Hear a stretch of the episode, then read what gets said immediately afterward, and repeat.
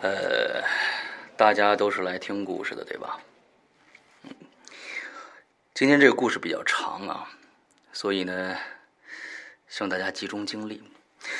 在讲故事之前，我想问大家一个问题啊：假如说呢，有一天你们家的房间的一角突然出现了一个黑洞，从里边啊钻出来一只。特别恐怖的猫来。同时呢，你的左邻右舍，他们的家里也有同样的一个洞，他们也看着这只猫了。啊，这只猫呢，就跟老鼠一样在地底下钻来钻去，谁都不知道它要去哪儿。好，接下来发生了一些更恐怖的事儿。一月三号，你左边的邻居啊，被煤气毒死了。哎，蹊跷的是，一月十四号，你右边的邻居也被煤气毒死了。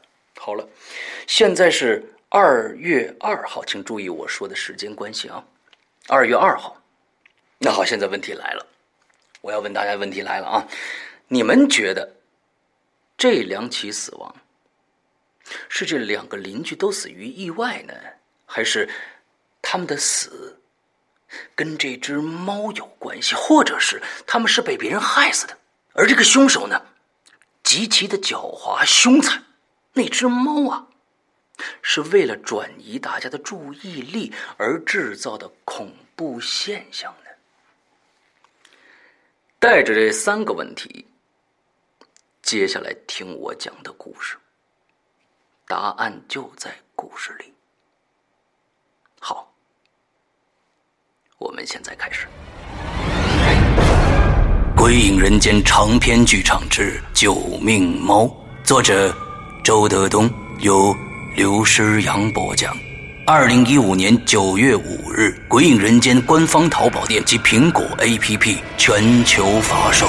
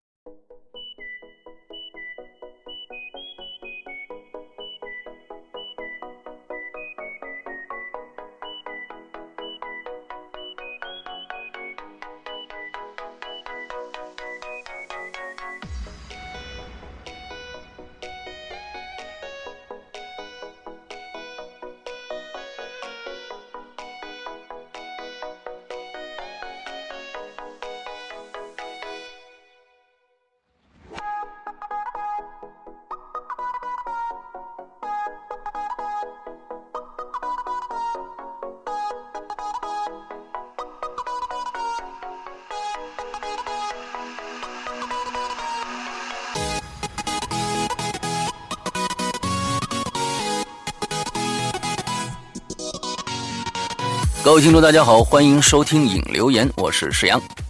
各位听众，大家好，我是龙鳞。哎，过去一天的中秋节，大家快乐啊啊！昨天大家一定是跟着家里人吃了不少好东西，好吃的东西，水果啊，呃，什么大鱼大肉啊，什么之类的啊。不知道昨天龙鳞呃这个苦逼的生活是怎样过的？为什么是苦逼的生活？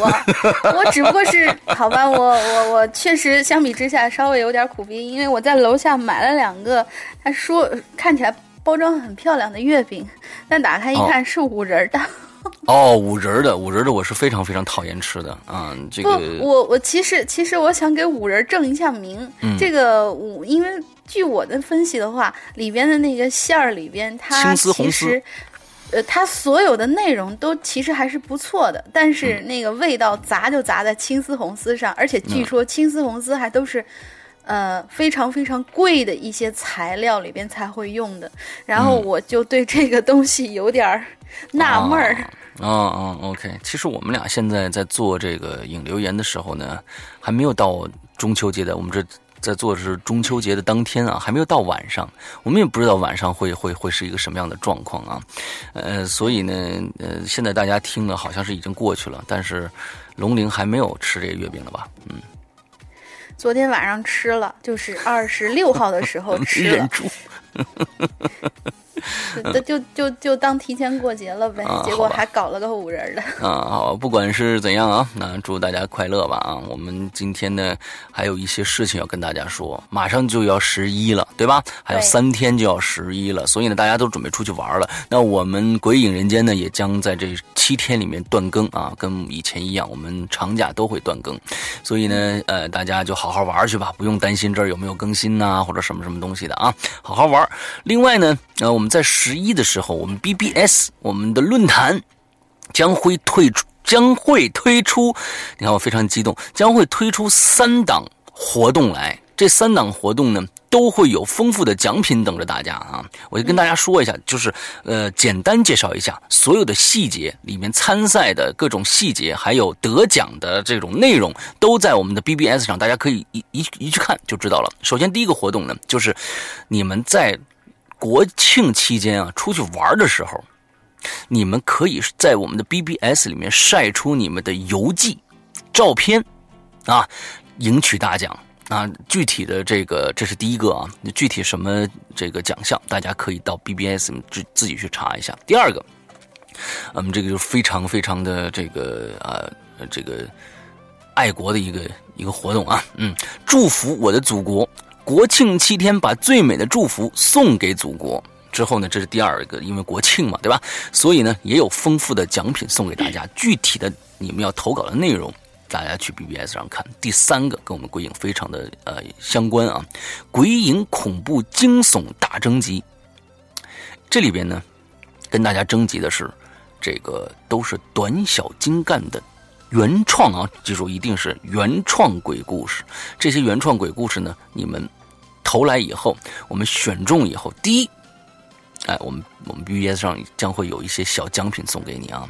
不管是积分也好，勋章也好，什么之类的啊，这种收集控啊，大家可以去去来来来来来拿一下。第二个最重要的就是你们的这些故事将会出现在，其实现在嗯很少人知道的另外一个一档节目叫《鬼火集》《鬼火集》里面。这个《鬼火集》呢。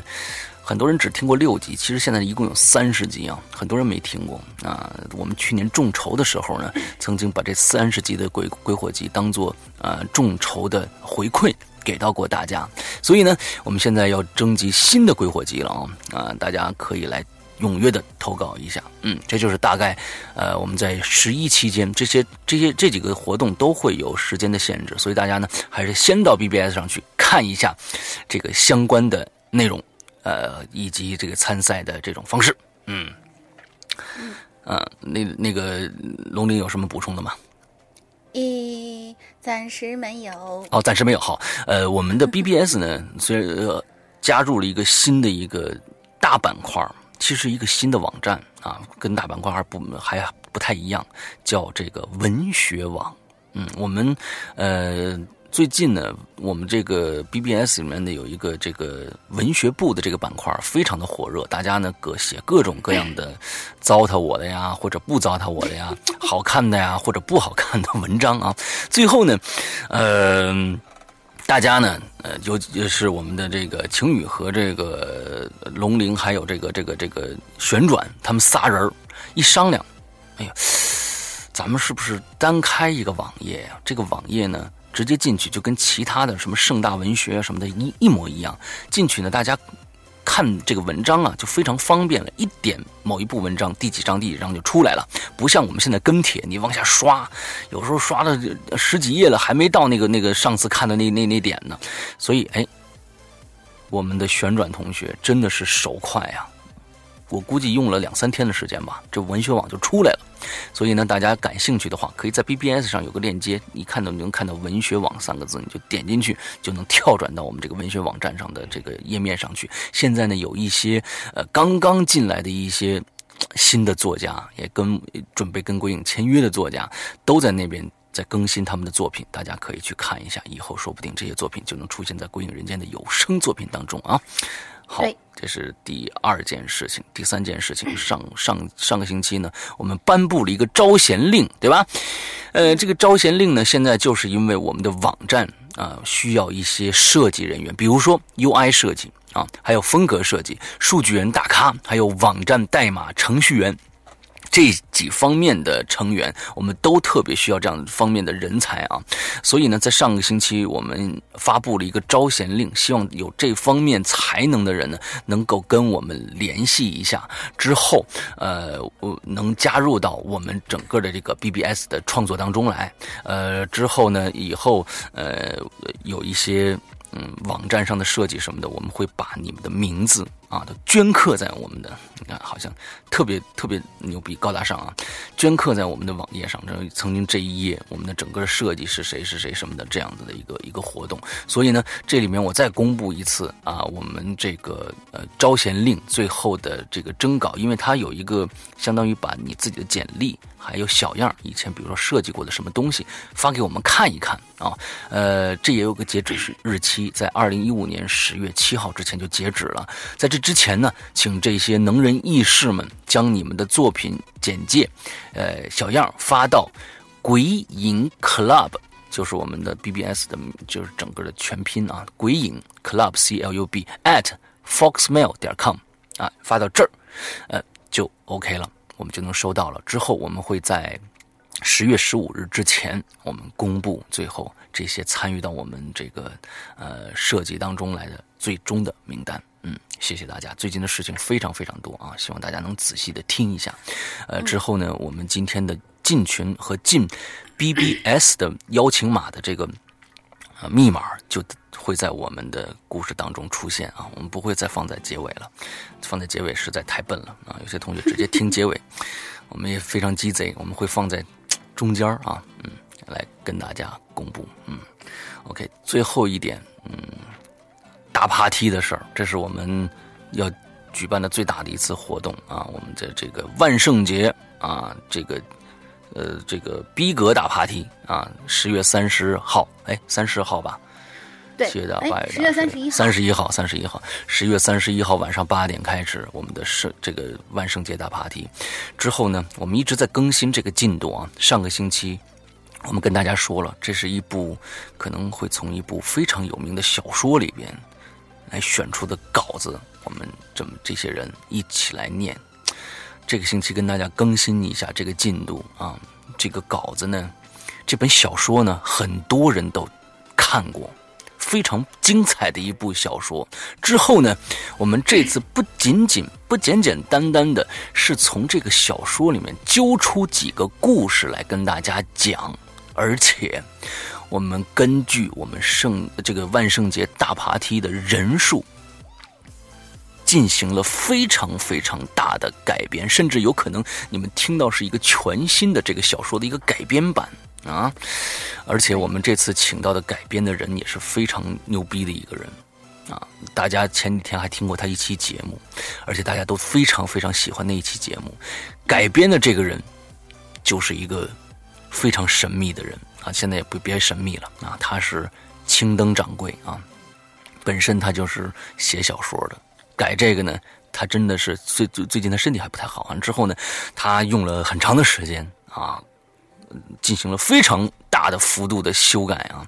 可以，大家可以再期待一下，我们下个星期再更新我们这个大圣这个万圣节大 party 的一些相关的资讯。OK，好，这就是呃我们这周。啊，这周要跟大家说的一些最主要的事儿了。嗯，呃，那些在去年众筹的啊，我们众筹的朋友们，你们手里面握着这个我们二零一五鬼影人间 VIP 的这个链接的朋友，现在可以去关注一下 VIP 链接里面的内容了。因为，呃，这个我的第咱们鬼影人间的第十二部长篇已经开始在。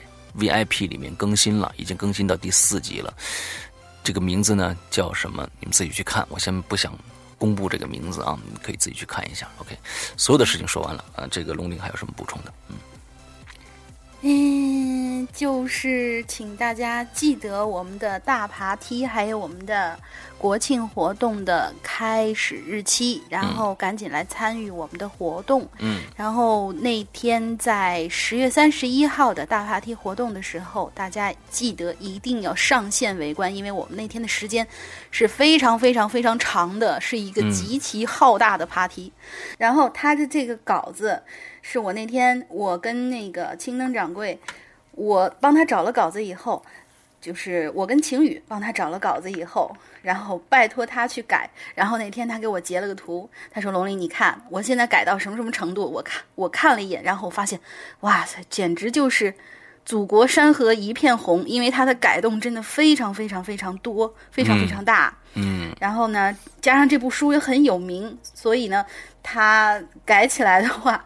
我相信他心里是有压力的，他也是非常非常认真的，所以我们大家那天有耳福了，一定要去听这个我们的十，哎，我们是有一位，对，十月三十一号，但是我们有一位朋友，他是因为日程太忙，是不能参加了。十一位，现在是，嗯，对对对，是十一个故事，对，十一个故事，大家那天一定要去听，而且这十一个故事是连续的哦。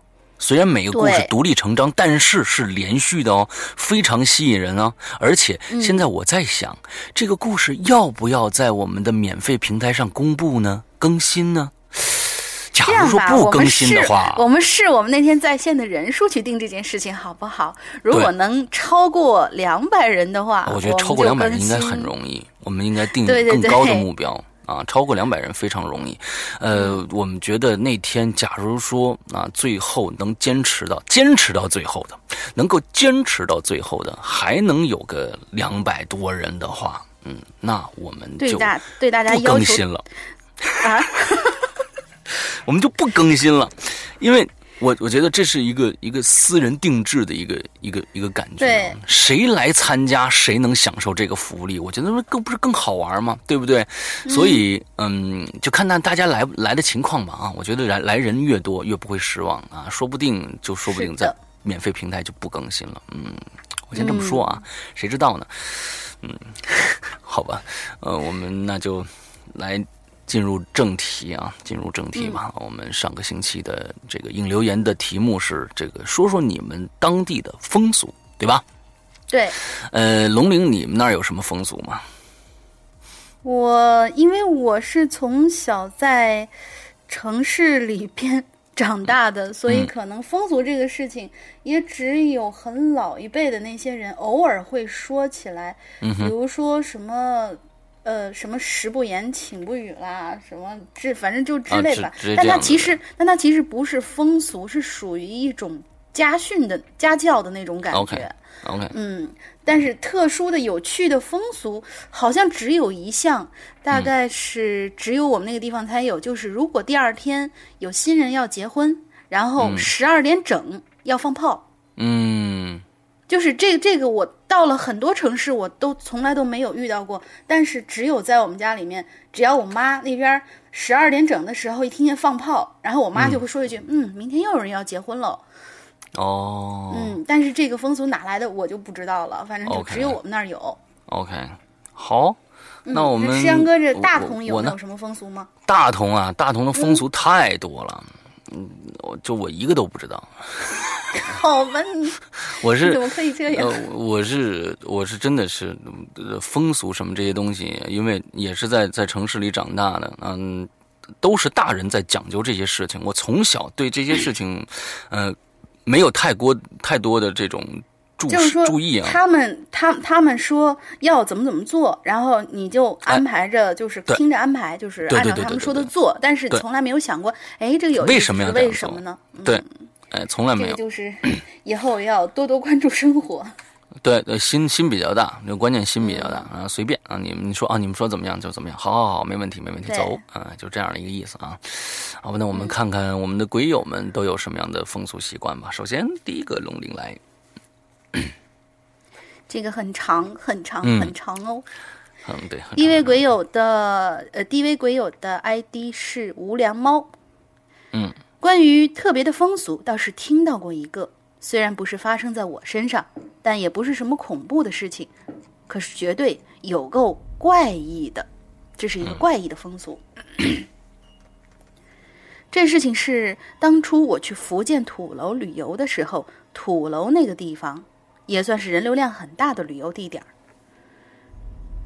而且只要是有钱，就能和土楼里的人商量，住在这土楼里头。当晚我也就住进了土楼里，晚上没什么事儿做，就下楼在土楼中央的广场上参加别人的谈天会。哦，对了对了，先说说这土楼的形状吧。这土楼啊，它是一个圆形的大楼，楼中央是个大空地。平常呢，人家在那儿聊天、喝茶、早起洗漱，亦或是做一些杂工。旁边的一圈则都是房间，将中央的空地围起来，有许多许多层，能住上上百户人家。只不过吧，这岁月如箭。当年的百户人家也慢慢的都搬出去或者出去打工了，只剩下少部分人留下来，接着做一些茶叶的生意。而到了后来，这里的旅游也慢慢发展了起来，这才回来，这才回来了一部分外地打工的人。那天晚上，我也就一边抽着烟，一边和当地的几个稍微认识的居民打了招呼，就往空地中央的大茶桌上坐了上去。茶桌的主人给我们倒了茶，虽然我这个人不懂什么茶叶啊、茶道之类的，但是我一看那茶叶的包装，居然就是平常在土楼里卖的那种高档茶叶。说起来挺可笑的，这平时用高档包装包装盒的茶叶，现在也就随随便便已经泡上好几泡了，呃，泡上好几包，嗯，而且这装高档茶叶的也非什么紫砂杯了之类的。就是普普通通的那种饭店的玻璃杯，甚至有些发旧。我坐在了桌子最左边的一角，右边是一个六十多岁的老人，但看起来特别精神，穿着一些呃穿着一身条纹衫，梳着大背头，满面红光的一直笑。我看这老大哥感觉特别亲切，递了根烟上去。老大哥呢笑着就把烟接过去，我也正想接这茬儿。问问这桌上聊的啥呢？哪想这老大哥没等我问，就先和我说了：“大爷，来一句。”哎呦，这茶桌上啊，现在都是这旅游来的人，那几个是这儿卖茶叶的哥们儿，我跟他挺熟的，我们都在这儿聊聊这几年的见闻呢。你也是来这儿旅游的吧，年轻人？我笑着点了点头。不知道为何，我感觉和这大哥挺投缘的，有种一见如故的感觉。只见那个老大哥一边倒茶，一边笑着，接着说：“嘿嘿嘿，那个时候啊，我才七八岁呢，我就记着那个时候去田里摘茶叶，晚上才回来。那晚上想洗个澡，那都得等大半天呢。”一个旁边和我年纪差不多的小伙子就接着说道。你来吧，小伙子，你来。嗯，为啥？我来，老大爷，你来，小伙子。哎，确实啊，这个淋浴房到这几年才开，才开始才开始盖好，还就那么几个。别说您当年去洗澡排队了，我刚刚洗澡都还排队呢。嗯，哎，什么呀？那个时候这儿才通上自来水，那基本呢，所有人都还是用这井井水洗，哪有什么淋浴房啊？啊！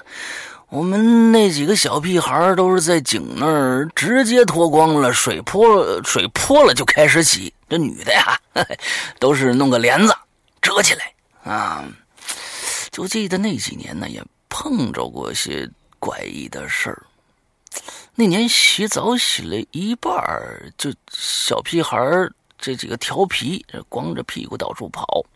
就记着那个时候跑上了楼，这父母跟在后边，然后几个小屁孩呢就调皮的跑上了这四楼。这四楼放置的是这个谷堆的地方啊，一般都是锁着的。但这谷堆旁边啊有个不知道被谁打开的狗洞，那我们那几个小屁孩呢就钻进去，躲在那狗洞旁边。那母亲也找这个父母也找不着啊啊，我们那几个小屁孩呢，就躲在这个谷堆里。当时这谷堆房间呢，可以说是，一关上门，整个房间里就什么都看不着了，没一点光，伸手不见五指。这几个小屁孩啊，也是胆子也挺大的，这光着身子就躲在这个谷堆后边。当时我们三只有三个人啊，一点都不害怕。甚至呢，还一边躲在谷堆旁边的偷着笑着，就看着那个父母们就骂骂咧咧的就就跑了，就走了啊！这我们才从这谷堆旁边这狗洞里钻出来。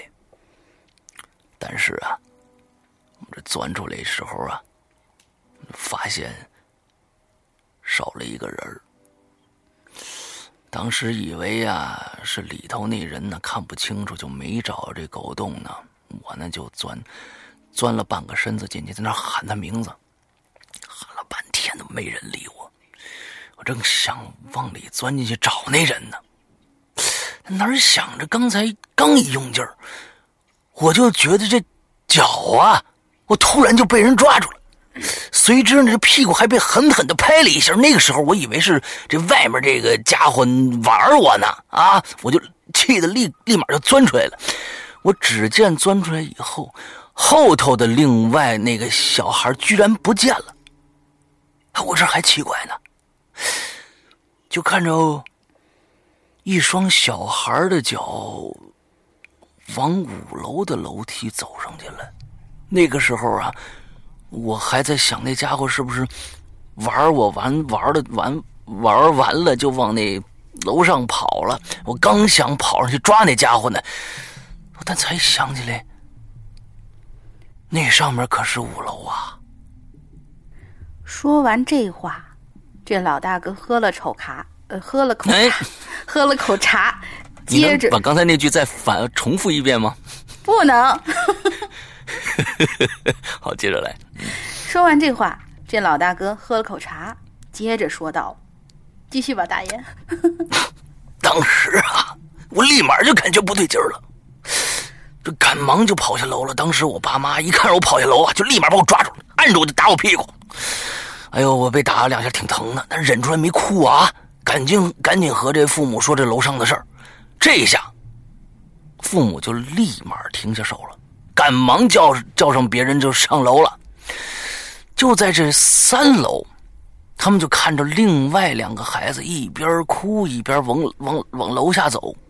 后来呢，我们几个都被。大打了一顿啊，就是打的特别严重啊。我们几个也就认错了，也就没敢再乱来了。不过呢，到了后来懂了点事儿了。再想想那天晚上的事儿啊，说起来也挺感慨的。嗯，应该是我们几个的祖奶奶吧，还是让他老人家担心了。听完这老大哥说的事儿。我就有些混乱了，这又跟祖奶奶有啥关系呢？当时我就推了推旁边老大哥，问道：“这到底啥事情啊？我我没太听懂。”哈哈哈哈哈老大哥一笑，嗯，没太没心没肺了。老大 老大哥一笑，咳了咳嗓子，说道：“ 这五楼啊，是我们土楼的停尸间，这所有的棺材和老人头七的时候啊，都会。”就暂时停在那儿，所以呢，这也就是祖奶奶教训几个曾曾孙子罢了。我这才反应过来，跟着笑了几下，接着看着桌子上人，接着谈笑风生。旁边老大哥跟着应和了几句，接着开始说自己的事儿。这事情啊，是当年他自己经历过的一些事儿，也是一个特别的风俗，叫做。鱼熊掌取气哦，鱼与熊掌不可兼得，那 是你你你啊！你看着熊就想到了这个成语对吧？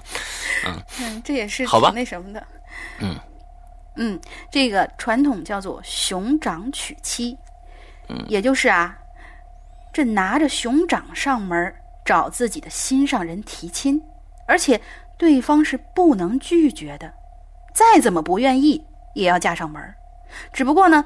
这熊掌当然不是买来的熊掌，而是做了这仪式以后啊，上山砍下来的活熊的熊掌。哇，这太残忍了。嗯嗯，写了挺多，前面介绍了太多，真是抱歉了。这里就卖个关子，以后可能把这熊掌娶妻写成小说，放在我们鬼影人间的论坛上。嗯，欢迎。而且这事情我相信是真实的事儿，因为那个老大哥当晚说这事情的时候，说着说着就流泪了。第一次发帖，希望能被抽到。喜欢石阳哥和靳东哥，希望 A P P 能够众筹成功。这是这都哪儿是啥时候的事儿了？这是啥时候的事？这个这个这个这个这这位听友是可能是有时间没听了，你这个可能或者跳跃性非常非常的大，是吧？是可能是新鬼友从。从这个最开始的往往往前听啊，完了之后忽然又跳到了最新一期引留言听了一下，呃或者怎样的？其实跟大家跟跟这位同同学解释一下，靳东哥已经不在了 啊，不是不是，你不要这样说。对，靳东哥还在，但是已经不在了，你就自己明白。靳东哥还在，嗯，但是已经不在了。现在是龙玲妹子啊，那你可能要叫龙玲姐啊，在这儿在这儿撑场子，你知道吧？所以呢，呃，这个众筹 A P P 众筹 A P P 已经出来了，呃，众筹的事儿呢也是去年的事儿了啊，所以这个呃都是老黄历了，嗯啊，对我在这儿可能一直没跟大家说一点的事儿，就是，嗯，我一直没说，就是我们鬼影人间 A P P。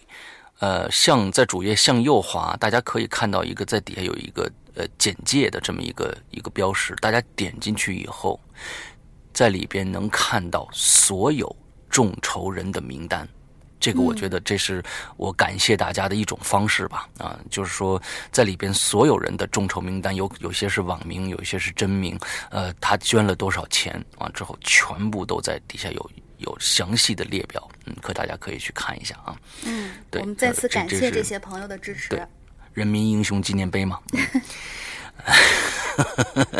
OK，好，我也特别对你这个熊掌娶妻啊，鱼与熊掌不可兼得的这个故事非常的感兴趣。完之后呢，嗯，我觉得也是。假如说真的是不是买来的熊掌，自己上山砍一个熊掌，虽然在那个年代啊，可能熊还挺多的，在那个年代也挺残忍的，但是我都上山跟熊搏斗了，这就是要体现我的一个呃一个。我我我听到这儿，我以为是诗阳哥小时候跟熊搏斗过。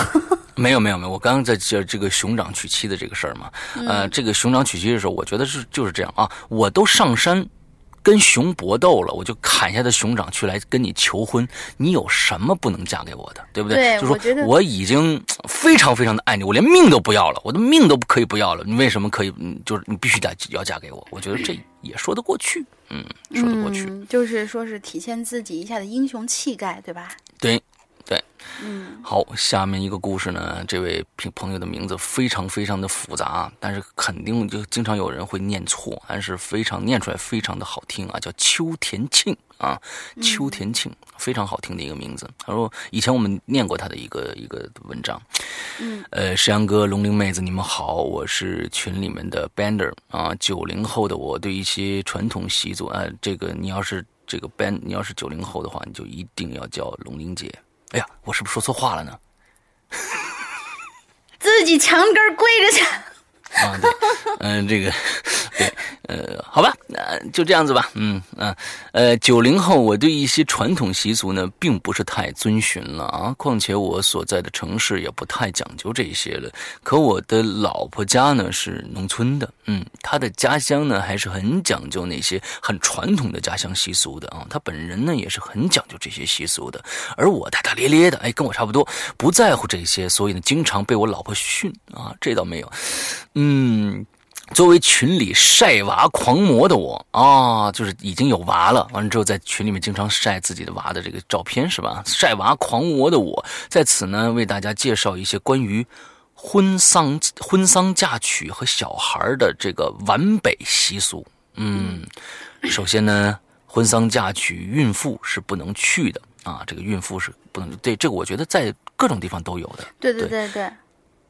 嗯，什么结婚出殡满月酒啊，这孕妇都不能去。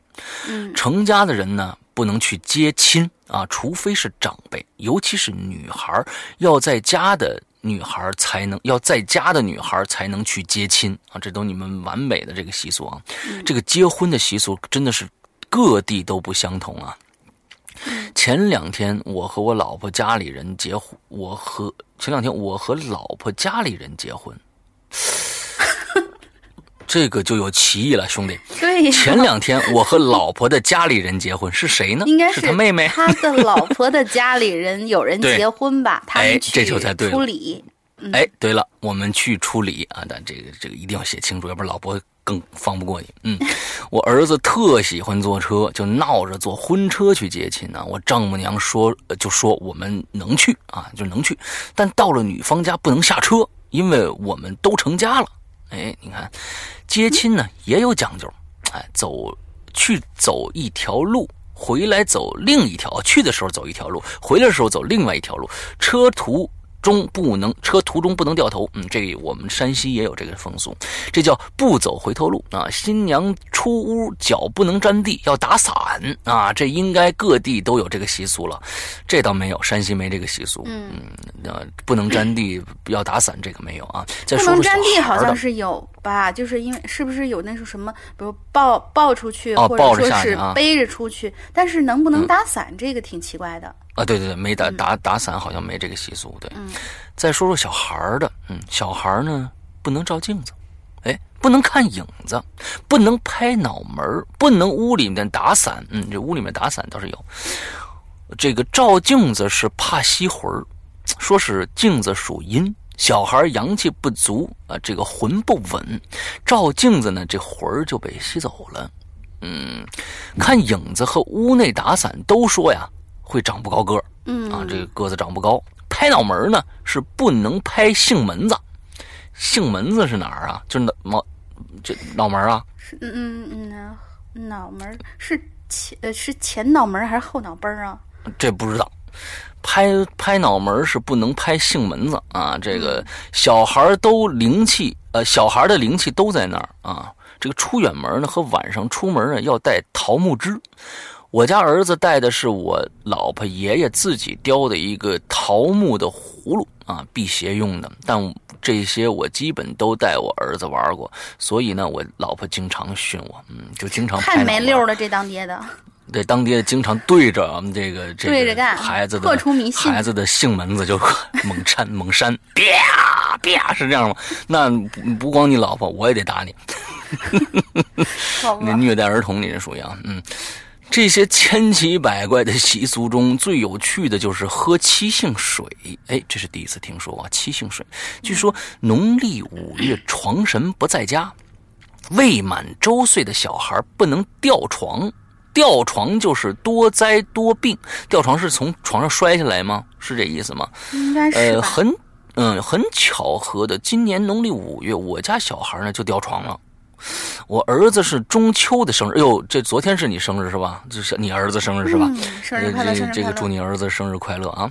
所以也还没满晚周岁，我老婆就很愁啊，不想儿子多灾多病，不想多灾多病就要破解啊。那怎么破解呢？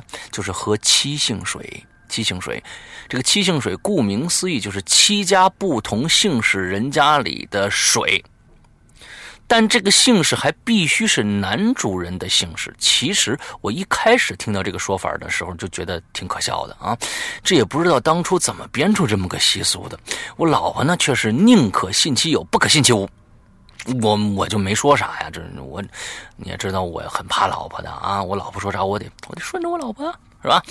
呃，就当给小孩祈个福了。结果当天呢，我一手拿着这个瓷茶缸。一手拎着个水壶，就和老婆去挨家挨户求水去了。这我和我老婆都是薄脸皮儿啊啊！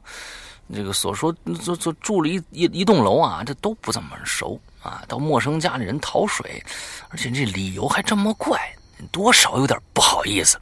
所以呢，我们绝对先呃，我们决定应该是我们决定先去认识人家李耀。啊哦，先去认识的人家里去要。嗯，我家住一楼，啊。两位一楼的邻居呢，还算挺熟的，哎，这算两户了啊。二楼的那家，我在石阳哥，我打断一下，我在想，如果他们家这两个邻居都都是隔壁老王，那怎么办呀？这看来是不是姓同一个姓的？嗯。嗯，都那隔壁老王那肯定只能娶一家，我觉得，这七姓水嘛，必须有七个姓，对，七个葫芦娃，开个脑攒七七个葫芦娃，才能召唤圣龙，对吧？那他这个讲究在某一些那个就是呃农村村子里，农村的那个地方可能不适用，就是一个村都一个姓儿，对？特别麻烦，特别麻烦，对，好，呃，这这两户这是算两户了啊。二楼的那家熊孩子呢，经常在楼上扰民。我以前呢上楼交涉过一次，这算一户啊。你万一这次人家上次交涉过以后，人家不理你怎么办呢？四楼呢有一养狗的狗友，算一户。七楼啊是门口做小生意的，我们经常光顾，算一户。十楼一家经常和我老婆遛小孩儿，哎，遛狗遛小孩儿。还算熟，哎，我越来越喜欢你了啊，嗯，你这个就非常不错，这个这个呃用词啊，六小孩挺好，还算熟，算一户，这才六家啊，还少一家呢，正想着呢，楼栋大门口进来一家，是九楼的，经常见面，不知道叫什么，但脸熟啊，直接跟人家上这个上楼去讨水去了，第七户，哎，满了，嗯。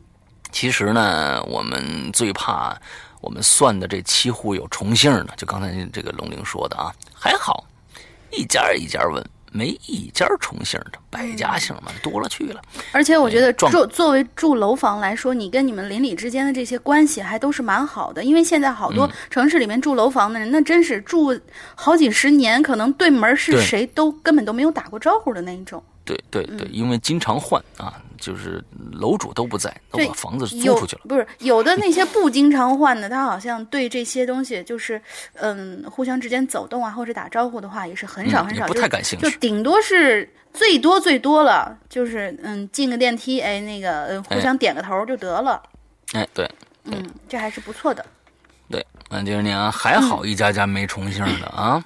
我们敲人家门呢，说明了来意之后，人家都挺配合的，多多是为为人父母的年轻人，都理解是为了孩子，没有我预想的会有什么恶语相加呀，或者看我们一眼神经病一样的眼光啊，都挺客气的。嗯，这期间呢，最有趣的就是去七楼的啊，我们去七楼敲门，当当当，发现这个做小买卖的呀，家里没人，估计呢还没收摊呢，老婆就问我那怎么办啊？那还敲谁家的呀？我一看这七楼对门啊，这家门口啊挂了一个八卦镜啊，特别嚣张八卦镜。呃，这个我指着那八卦镜就开玩笑说：“哎，你看，你看，你看，你看，只有你们一个道友在那儿，只有你们一个道友在那儿都挂八卦镜了。对于这些，应该是很通的。哎。”这个这个只有应该是写错字了啊！哎，你看你看，对面有一个你们的道友在那儿呢。你看都挂八卦镜了啊！对于这些应该是挺通情达理的吧？咱们问问去。说着呢，我就去敲门去了。开门的呀是一个很硬朗的老大爷。我把缘由一说啊，哎，他果然蛮懂的，就准备去接我那个那个瓷缸子水去了。我老婆在我身后就问说：“你来一个他老婆？”嗯。大爷，您贵姓啊？我这大爷倍儿爽快，就问啊，你你别问啊，绝对不会重姓。你别说这七家了，我跟你说，这一小区啊都不会跟我有一个重姓的。哈哈哈哈啊，这非常傻的一个大爷，说着呢，说着呢，就热情的夺走我手中那个瓷缸瓷缸子啊，去接水去了。在我和我老婆的百般询问下。大爷也都没说他姓啥，我们最后还是信任了大爷，接了他的水，凑齐了水，我们高高兴兴的回了家，把水烧上。这个实验还告诉我们，七碗瓷缸水正好能装满一壶水啊！天，这个很很很冷。晚上呢，用七姓水给儿子洗了个澡。剩余的水冲了杯奶啊，儿子喝了奶，甜甜的睡了啊。虽然这些风俗习惯呢，现在看起来有一些迷信或者落伍，但很多还是些美好的祝愿和祈福，我们还是要传承下去的。嗯，我觉得通过这样一个事情呢，去认识认识邻里，也是一个不错的选择。至于那个老大爷姓什么，我好好奇，这老大爷姓什么呀？嗯。这是一个谜，OK。嗯，而且我觉得他的这个风俗有点像以前我们听到好多的，就是那种，比如说，因为这些风俗现在大多数都只能在什么古装剧里面看到，就比如说什么穿百家衣，说是这小孩穿了百家衣以后就会比较好养活，是不是跟这个有点类似？哎，有可能，我觉得这些其实啊，挺这些风俗有时候真的像龙鳞说的，它其实要需要难度的，就跟我们玩游戏一样，你这个你要。救一个人一定是有难度的啊！拿解药或者什么的，过去可能在村子里面，真的就像龙玲说的，这一村子里面男性就几乎没几个外乡姓的，都姓一个姓，姓李、姓张、姓刘什么李家村啦，张对什么张家营子啦之类的那种。对对对对对对，所以挺难的，有的。好，我们下一个听众叫罗夏啊，经常念他的作品，嗯，他写的 Morning to Anchor。呃，我不晓得你为什么要写 to anchor 啊？anchor 是锚的意思。当然了，它也有一个主持的，你可能是觉得 anchor 是主持人的意思，对吧？可能这个地方用的不太恰当啊。好，早上好，两毛，两毛，嗯，好，呃，我们来念啊。带女友第一次回老家的时候呢，就赶上了一场葬礼。大姨夫（括号啊，母亲的大姐的丈夫），按辈分我叫大姨夫。大姨夫死了。大姨夫好酒，嗜酒如命，医生黑头多次告诫。啊，医生黑头是什么意思？嗯，医生黑头多次告诫，就是黑着脸可能这意思啊。医生黑头多次告诫，你别再喝了啊！你再喝你就完了，你知道吗？每次大姨夫都是干干的笑一笑，说啊，行行行，他并不照做。仍然早中晚顿顿酒，大姨呢多次摔了他的酒瓶，大姨夫也不恼，仍是干干的笑着说：“ 啊，现在那那我不喝了，不喝了啊。”然后呢，太阳照常升起的第二天，一切照旧。母亲对大姨说：“你就别给他留钱了啊，一分钱都不给他。”这大姨呢叹着气说：“那早就不给他钱了呀，他都是赊的。”啊！我都跟跟二喜子说过了，你别赊酒给他了。结果他他他就去别的地方赊去了。真是嗜酒如命啊！嗯，母亲就跟我说呀：“罗夏他大姨夫啊，心里头太苦了。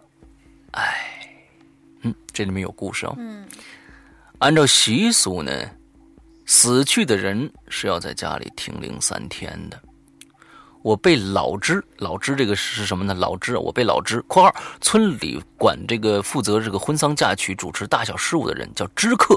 嗯，在村里头是个世袭的职业，哇，太牛逼了！还有这样的一个职业，知客。老支呢，算是对知客的一种尊称啊。呃，我被老支呢安排和大衣哥一起跪在大姨夫的灵前还头，就是这个。大跪在大姨夫灵前还头啊，这个他没有解释啊，就是来了参加葬礼的人哦，过来磕头的时候，老支在门口抑扬顿挫的喊：“家人孝子还礼啊！”我们呢就也跟着给磕一个头啊，还回去啊，还头，明白了？那叫还头。对，灵前放着一碗水，碗里放着油，一根棉线连在里边，悠悠的亮着。我知道这叫长明灯，直到下葬，要一直亮着啊！这不能灭。这长明灯，长明灯悠悠的火光呢，映着大大姨夫的脸，毫无表情，形容枯枯搞吧？对，形容枯槁。都说哀莫大于心死，我想从这一天开始，大姨夫、大姨哥的心应该就死了。大姨应该是大姨夫吧？呃，中午十一点半左右，应该应该不是。他这大大姨哥是不是那个？呃，说是这大姨夫的儿子。你看，他说是，嗯，就是还头的是安排跟大姨哥一起跪着嘛。哦，OK，大姨哥，那大姨哥的心就应该死了。嗯嗯，中午十一点半左右的时候呢，老支招呼我们都起来，让大姨哥拿上丧棒出去送汤。啊，送汤呢是停灵的这三天每天中午都会举行的仪式，就是近亲们带着这个孝披呃带着孝披着麻去土地庙那儿转一圈，有专人抬着一桶汤，到了土地庙前呢，近亲们都是跪着，跪成几排，孝子呢到这个庙前啊泼几勺汤。全体磕四个头，然后呢，原路回来。老支带着我们过了一座土桥，然后停下。其实并没有庙啊，只是几块这个残砖断瓦。村里人呢说早就没庙了啊，破自破四旧的时候早就拆了啊，只是在原来那个地方呢堆上了几块砖瓦，算是土地庙，就是个形式。送完汤，都起身要往回走的时候。大姨突然就扑在那一片残砖断瓦前放声大哭。母亲过去劝大姨节哀，却也陪着掉起了眼泪许久呢，在大家的搀扶下，大姨才虚弱的站起来，这个抽搐的啊，抽抽泣的啊，不能抽搐，抽搐是身上，抽泣着，同大家往回走。嗯，停灵的第二天晚上。突然开始热闹起来了。按规矩啊，这一晚上喇叭队，也就是吹丧乐的，是要有节目的。外面开始像卡拉 OK 一样唱起了流行歌啊。我知道，过一会儿呢，是要讲荤段子和唱十八摸的。这都什么习俗？好奇怪。啊，要再有这事儿，我也去看看。嗯嗯。这种时候呢，喇叭队弄得越热闹，事后主事后主家给的赏钱也就会相应的多。我和大衣哥。大姨还有姨姐在灵前也收起了跪的姿势，盘腿坐着。大姨呢，眼神空洞着望着灵床上大姨夫的这个遗体啊，哭寂无语。我们都默默地坐着，巨大的安静呢，像是形成了一种天然的屏障，将屋里屋外分成两个世界了。嗯，灵前的长明灯的前面的老盆里，指挥安静地躺着。老盆是下葬的时候。这孝子要摔的，嗯，我莫名的有些渴，站起来准备去拿水。老直走了进来，和大姨哥和大姨说：“说都已经安排好了啊，这明早殡仪馆子就过来了，把这棺材抬上车就行了啊。”大姨哥大姨哥点了点头，给老直给老直呢点了根烟，一边这大姨呢又开始抹眼泪了。第三天的上午。上午灵车来了，几个年轻力壮的汉子抬着棺材放进灵车，近亲们呢都跟着灵车或者是开着车去这殡仪馆。我没跟着去啊，母亲说呢，你你留下吧，啊，你陪着小卡吧，啊，这个我陪着女友啊，小卡就是女友啊，嗯，这我陪着女友就留下来了。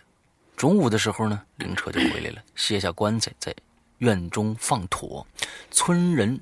吃了午饭，年轻。等一下，我这没没理解，不是已经去殡仪馆了吗？哦哦，没有火化，他只是举办了一个仪式，应该是这样子的。嗯，可能这个棺材啊，对，他就把这个棺材又又卸下来了，在院中放妥。村人呢吃了午饭，年轻力壮的汉子呢重新抬起棺材，大衣哥抱起灵前装满纸灰的老盆儿，走到大门前，举过头顶。摔在了地上，一行人在老支的安排下，随着乐队的喇叭唢呐声前往墓地。这老支抱着几挂鞭炮啊，每过一道桥的时候，按例是要放一挂鞭的啊。下葬的那天呢，没有下雨，干干的太阳明晃晃的照着，多少是减弱了大家的哀伤。队伍里已经有人在低语着各自家着家里的那个家长里短了啊！过了三座桥，到了墓地，父亲和一帮人扶着铁锹，在一个墓穴前站着。老支通知队伍这个停下，落下棺材，走到这个呃墓穴边上看了看，和父亲说了几句话。父亲点了点头。老支呢回头招呼抬棺材的汉子们，抬起棺材，开始下葬。这棺材平稳的落入毫厘不差的墓穴当中。父亲提了一只公鸡过来，拿起一把刀，抹了公鸡的脖子，倒提着公鸡往棺材上洒血。老芝转身招呼大衣哥，大衣哥放下捧着的遗像，走过去，拿起铁锹铲，呃，拿起铁锹铲起第一锹土，扔了下去。老支接过铁锹，拍拍大衣哥的肩头，示意大衣哥回去。父亲把洒完血的公鸡扔在了一边，和其他人拿起铁锹开始填土。没留神，大衣哥就。跳进了墓穴，死死地扒住了棺材，无声地抽动着身体。父亲和村人错愕之际，的铁锹里的土纷纷落在了大衣哥的身上。父亲呢，就跳下去，拉起了满头，呃，脸满头脸呢都是黄土的大衣哥，叫着大衣哥的名字。大衣哥满脸的泪水混着黄土，像庄稼地一样沟壑纵横。嗯，就是还是不舍得自己的爸爸呗。对，对，虽然是个酒鬼啊，但是也毕竟是自己的爸爸。嗯，半小时左右，一座新坟就在墓园里堆起来了。大家在坟冢的坟茔啊，坟茔四周摆上花圈啊，埋好墓碑。老老支呢招呼。众人陆陆续续的往回走，回到家的时候呢，大衣哥家的大门口摔老盆的那个旁边堆起，呃，燃起一堆火。老支招呼我们从火上跨过去，才让大家进了院母亲说，大姨夫并没有被火化，啊，事前是找了人使了钱了。嗯，我刚才也有这个疑问啊，说这还是土葬的，挺挺牛的。嗯，呃呃，棺材里放不下，呃，放的不是骨灰，就是大衣服。啊，母亲和我说的时候，那天的日头也很好，是个上午。我站在自家院子里头，望着刺眼的阳光，鼻子忽然一阵刺痒，对着太阳狠狠地打了一个响亮的喷嚏。我去，嗯，这是他的原文，后面确实是我去。嗯，我觉得，呃，我一直认为罗夏的文笔非常的好。我们看到。他对整个的这个叙述非常的完整，而且非常的有条有条理。嗯，大家整个能从他这个故事里面看到一个乡村的一个风俗化，我们就能看到他们是怎样操办一个整个的这样的一个。呃，丧礼的过程的啊，嗯，非常牛啊，这个这个我是非常喜欢的。所以我觉得，我从这些就是以前罗夏的一些稿子里面，也能得到一个结论，就是罗夏是一个有很丰富的经历的一个人。所以，如果他愿意到我们的文学网里把他所有的故事细细的写下来，我觉得这真的是一个很好很好的，以后可以作为我们的那个故事来读的。对，嗯，一个其实我感觉啊，你像罗夏这个文笔啊，我们要是跟这个，其实呃，又要又要遭人骂了。但是我觉得是这样子的，就是说罗夏的这个文笔，假如说我们换做十四年猎鬼人，其实十四年猎鬼人的。这个作者他写的这些东西也都是非常非常平铺直叙的，但是他非常有条理。嗯，罗夏也可以办得到的。对，我觉得，呃，完全可以开一个帖子，把你的所有的经历写成一个跟小说一样的东西。那说不定我们最后就能真的能做成有声的东西啊，跟大家见面的。嗯，对。好，下一个来，下一个是 Sonic。嗯，我是一个东北人。嗯，哎呀，我们这群里东北人好多好多，我发现东北人特别的会讲故事。嗯。嗯，索尼克说：“我是一个东北人，如果是东北人家里有啥解释不了的事儿，一般除了找算命先生，就还会去找大神儿。”哎，我的妈妈今年六十三，年轻的时候赶上了知青下乡，一批年轻人被发放到农村里进行劳动改造。小的时候呢，我就特别喜欢听妈妈给我讲她下乡的事儿，其中有一些特别的神秘和诡异。那时候集体户都有养猪，由妈妈和几个知青照顾着。有一天，不知道什么原因，那猪啊从猪圈里跑出来了，一群人就开始就开始忙开了，一起去抓猪。我妈呢和另外一个知青就像是着了魔一样，大叫起来，往野地里跑。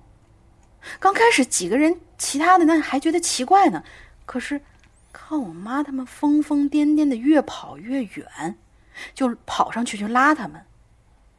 可是等那几个小伙子跑上去，才发现，竟然根本就拉不住他们。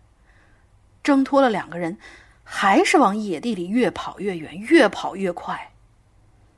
于是他们叫来了更多的年轻人，来拉我妈妈他们。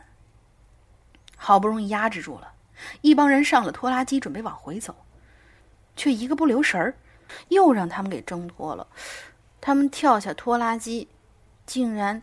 都没有惯性的蹲了一下，都没有像都没有惯性的蹲一下，而是疯了一样往野地里继续跑，就好像是有什么在那儿召唤他们似的。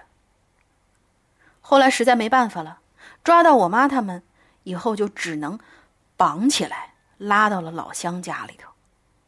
老人们说呀，这一定是冲撞到什么了，一定要找大神儿看，大仙儿或者大神儿。看看才行。后来找了一个老汉，他嘴里振振有词的比划起来。忽然，老汉看着也跟平时不太一样了。听说那是因为请到神儿了，所以占了他的元神。对着床上的我妈和另外一个人说了一些什么，内容我妈也没告诉我，我那时候太小也没问。我估计那个时候，那个这这这这位这位鬼友的妈妈也是，他你想他已经中邪了嘛，他不可能也就记得很清楚那个人说了什么。嗯，对对。紧接着他又打了我妈和另外那人几个耳光，我天！然后俩人就晕过去了。哎，醒来的时候就一切正常了。那老汉临走前说是，因为我妈他们在追猪的时候。一不小心踩了黄皮子的窝了，哦，这黄大仙儿啊，为了泄愤，就迷了我妈他们的心智。我天，这么狠呢？嗯，对，因为你 你想那个就是黄皮子，就是黄鼠狼，那个黄皮子是一种仙儿嘛，对，所以他的那个嗯。你想，你你不尊重仙儿呢？仙儿他肯定是要做一些什么什么措施去去去那个惩罚这些人的。这是我是不小心碰到的呀！您这我这不知者不知者不怪嘛。那这个哎，我你那你想，我们的那个上上车的时候，就是坐公共汽车的时候，有人过来踩了你一脚，你肯定第一步是先愤怒，你管他是不是故意的呢？对吧？啊，嗯，我觉得也也也是类似的。但是我们是凡人呢。我们的凡人的气度怎可与大仙相提并论呢？嗯，所以啊，得罪了大仙，那大仙就更愤怒了。哦，你踩人家窝哎。OK，好吧，好吧，好吧，好吧。嗯，接着呢，我们来说一下我们这一次的这一期的进群和 BBS 的密码啊，我们放在中间。我们放在中间了。对，嗯，密码呢是我们刚才最开始说的，我们十一要举行在 BBS 上举行三个活动，第三个活动的名称是什么？嗯。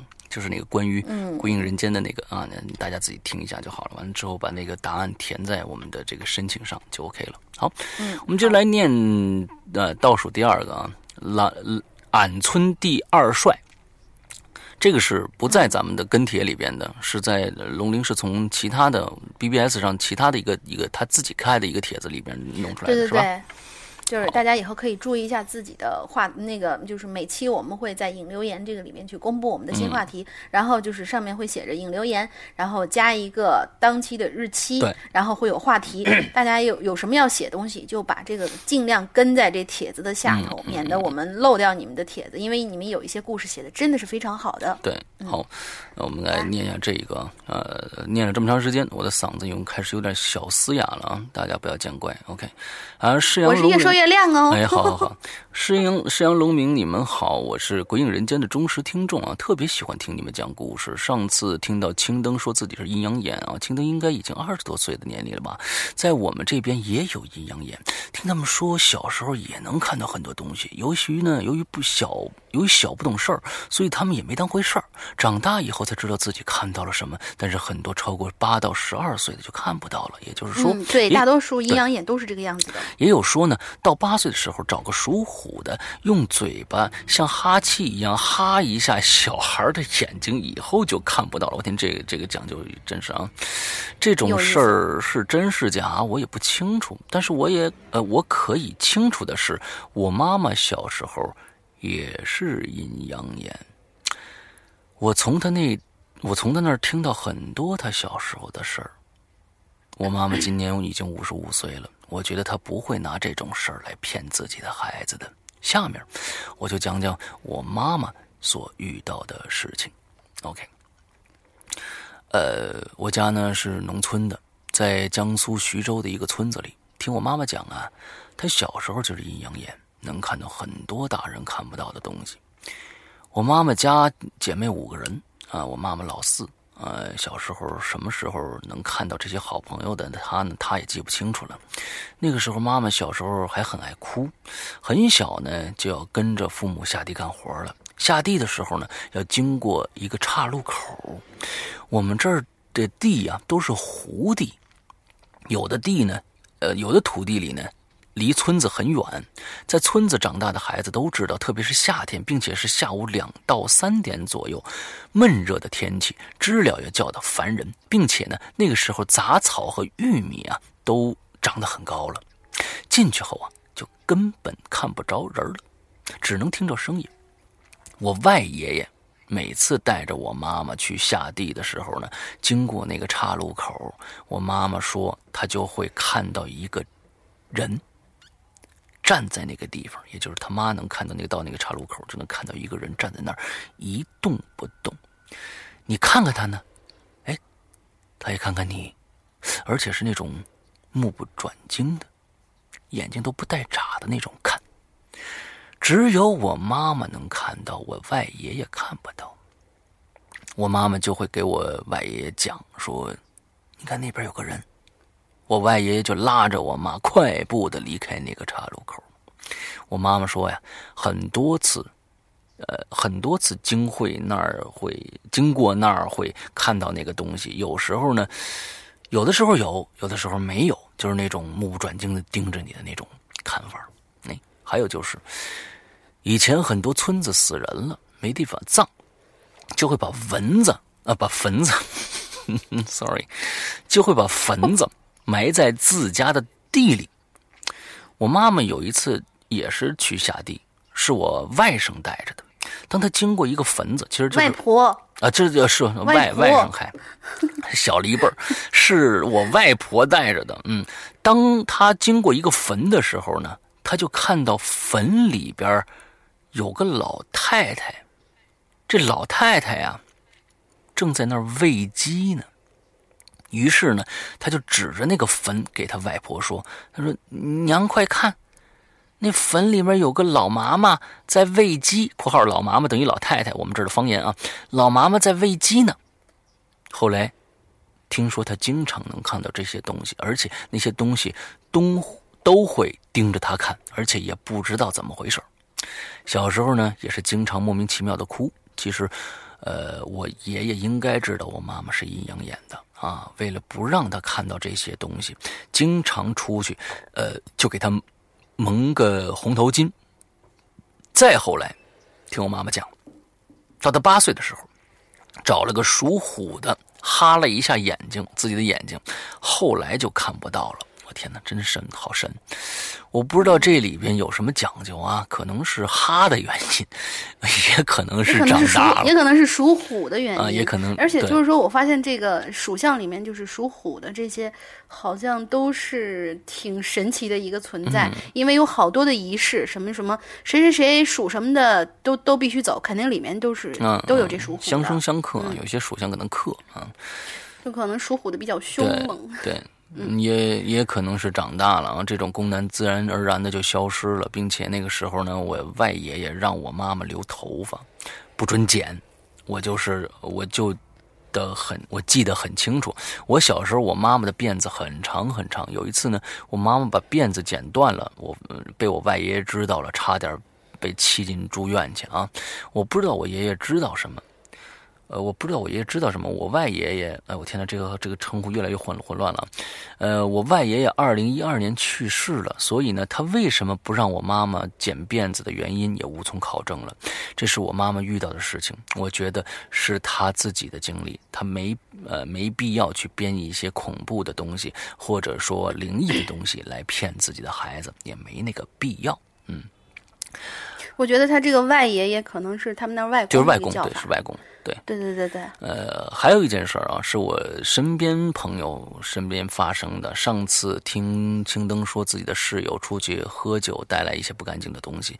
我这个朋友的舅舅也是，有一次他出去喝酒，半夜两点回，呃过啊，他才回到家啊。听说那个那晚喝得很醉啊。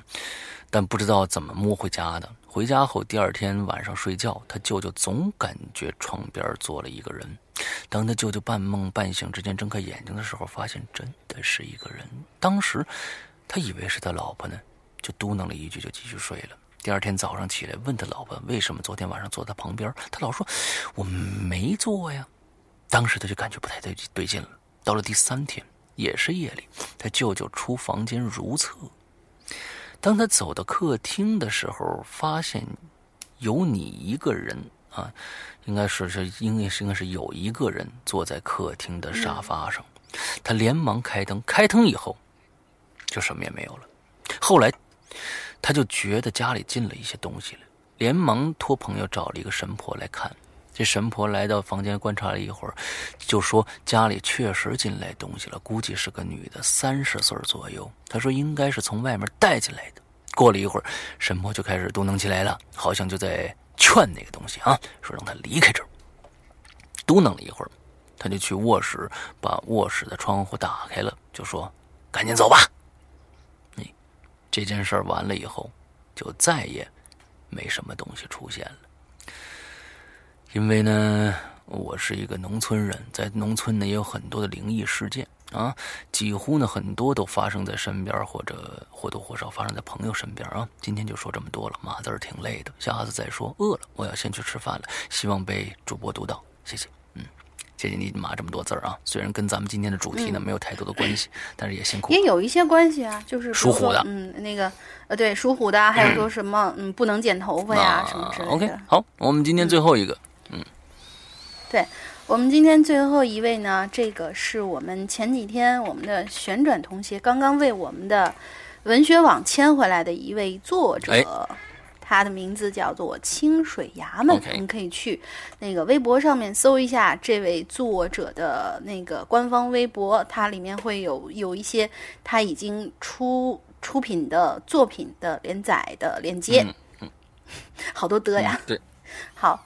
这位叫清水衙门，是个宁波的宁波的作者。嗯，你们好，宁波有很多地方风俗，说两个特殊一点的，一个叫做做羹饭，一个叫官渡席。这个做就是做饭的做，羹是汤羹的羹，饭就是吃饭的饭，关是关门的关，然后肚皮的肚，媳妇儿的媳。这是宁波话。音译过来的，没有什么实实际意义啊，就是音译的一个一个一个说法。对对对，先说做羹饭，简单的说，就是在清明和七月半、春节等日子来临的时候，做一桌子饭菜，请过世的长辈儿先吃，有荤有素，还有黄酒。做羹饭的时候，要请懂这方面规矩的家里的老人列出一个清单，让后辈儿在。办节的前一天，准备好要烧制的那些菜和酒，买好蜡烛、香、元宝、纸钱等材料。嗯，早上七八点钟就要开始煮了，饭菜一定要新鲜。同时呢，在家里放一张四方桌，大小没关系，但桌子是不能靠墙的。煮好以后的菜要摆得满满当当的，三边都要摆满椅子。除了对着门的这边，因为是要插放蜡烛和香的，桌子上，呃，桌子的三个边上还要摆上饭碗，要盛得满满的。一个碗配一双筷子和一个酒杯。这酒呢，要分三次去倒满它。饭菜准备好后，在对着大门的桌子这边点上蜡烛和香。记住，一定是门不能关，那是为了方便先人进出。后辈们跪拜之后，就开始烧纸钱。烧完之后，这事儿就算完成了。等到中午吃饭的时候，撤掉一切不需要的，就轮到我们自己吃。我们一般呢都会请一些亲戚来吃，就好像过年吃团圆饭一样。其实懂这方面的老人呐，已经不会很多了。我们这辈儿应该不会再继续了。再说说官渡席吧，这个是宁波话的音译。问了很多人，没有人知道普通话应该怎么写、怎么念，可能就是地方性的风俗。这个嘛，我个人觉得比较扯，因为本人不太相信。但是出于好奇心和家里的人的需要的要求，参加过两三次。嗯，两次是请家里过世的老人，一次是在庙里凑的热闹。简单的说，就是请一个信佛的，在村里比较有威望的，一般也就是年纪很大的老人，不过也有一些年轻的，受这方面的需求的人的委托，请那家仙人的鬼魂上他的身。嗯，请鬼魂上身，听说就是要折阳寿的，所以一定会收费，但是还在可以接受的范围之内。以自家为例吧，那会儿凌晨四五点，这人在被上身的时候，我们家的所有亲戚都跪在这人面前，大人们会让小孩子不要抬头，可能是怕会吓到他们。这人就开始。会发出一些类似浓痰被卡住嗓子，想吐又吐不出来的那种声音，让人听了特别的恶心，也特别的诡异。那你就来了。嗯，我是真的嗓子痒了。好，不过也说不定。一阵声音之后，这人就开始说一些家长里短儿。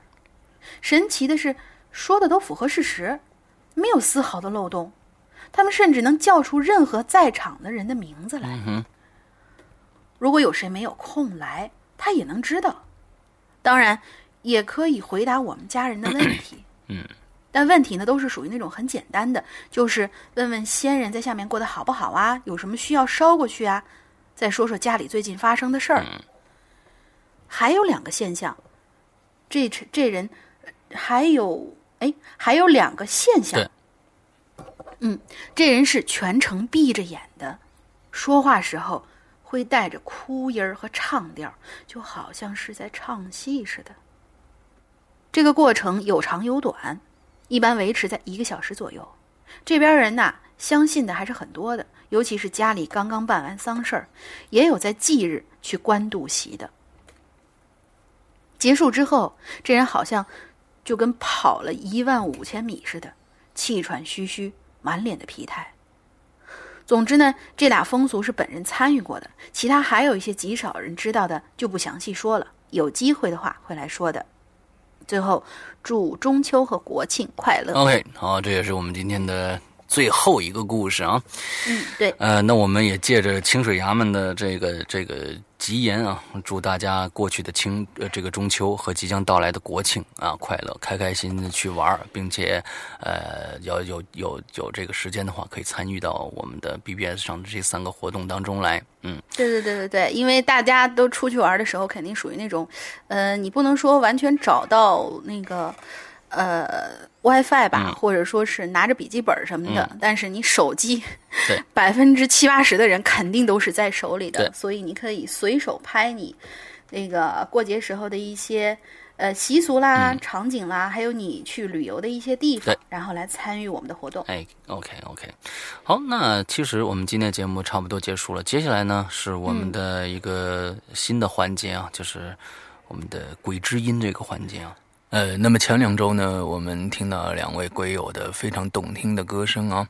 那么今天呢，也不例外，我们带来一位男生的呃一个作品。在放这个男生的作品之前呢，要跟大家说一下，我们的这个投稿的地址啊有一个变化。呃，以前的那个地址呢，我们现在废除掉了。我们这一次呢，换成一个 QQ 的邮箱，大家记一下，重新记一下：幺零零七八四五二六。At qq 点 com，啊，再记一下幺零零七八四五二六 at qq 点 com。OK，好，以后呢，大家的投稿呢就可以发到这个邮箱里来。OK，在每一次的投稿之前呢，大家写一些你自己的相关的简介啊，姓名啊，嗯，之后在什么地方啊，做什么工作之类的，做一个简单的介绍。之后我们可以呃把这些信息一呃一起在这个节目里面展示出来，让大家呢嗯更多的了解你。OK，那么今天呢，我们带来这个男生的歌曲呢，名字叫做《说不出的告别》，演唱者是 Burberry Z。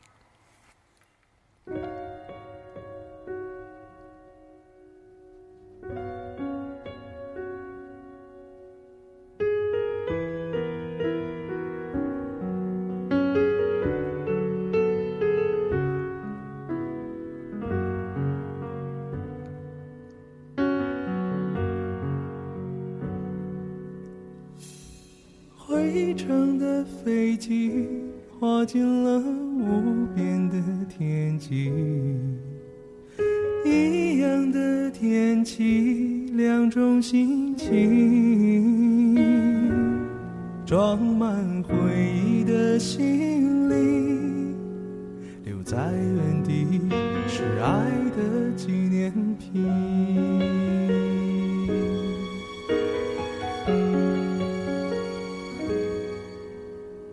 这一趟旅行写完了故事的结局，没有惊叹句，没有疑问句。如果我不够坚定，喊出了你的名字，打破沉默的僵局，我该说对不起。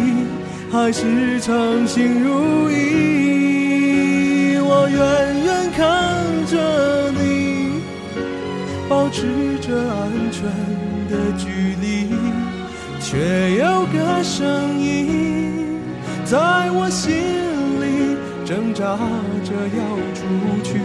从你眼睛看不出你是否找到心连情。那么忧郁，刺痛着我，不可能忘记。我说服我自己，没有我你会更顺心。可能你已经云淡风轻，当我是个曾经，是不甘心，还是依然爱着你？在告别之后，让它随风去。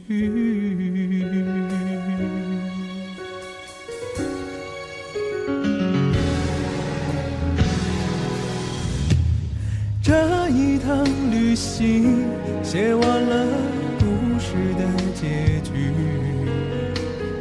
没有惊叹句，没有疑问句。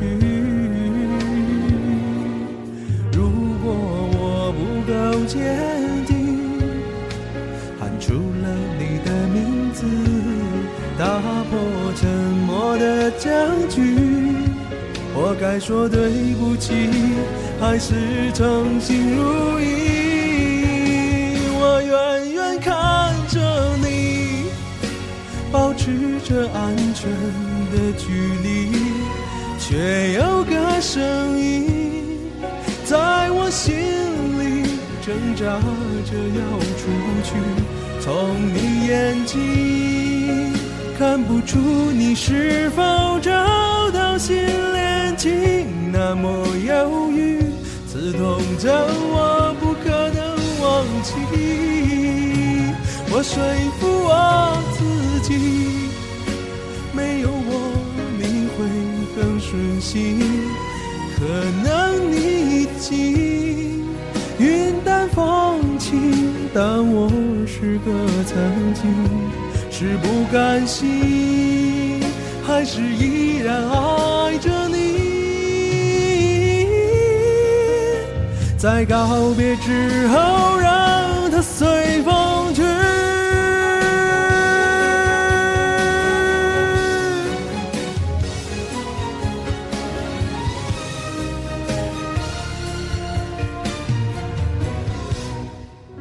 说服我自己，没有我你会更顺心。可能你已经云淡风轻，当我是个曾经，是不甘心，还是依然爱着你？在告别之后，让它随风记得我曾经那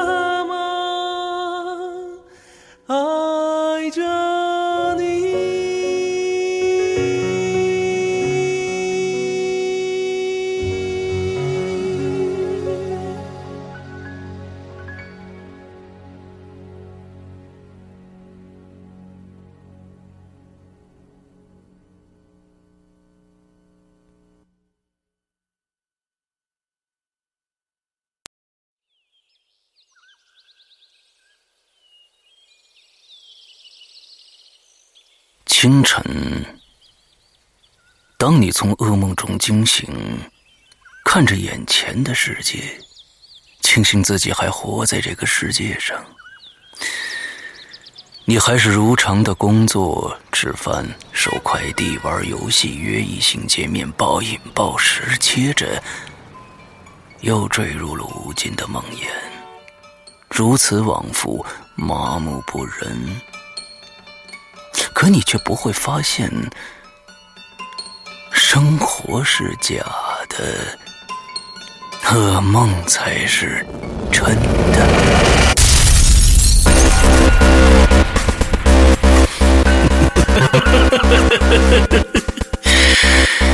欢迎来到我的世界，我的世界需要你因颤抖而带来的能量。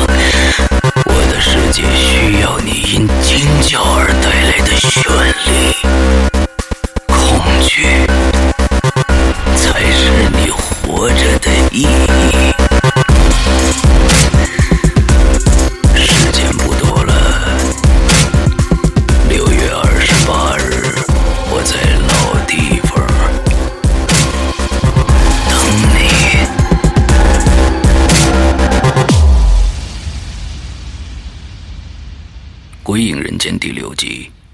六月二十八日，全球发售。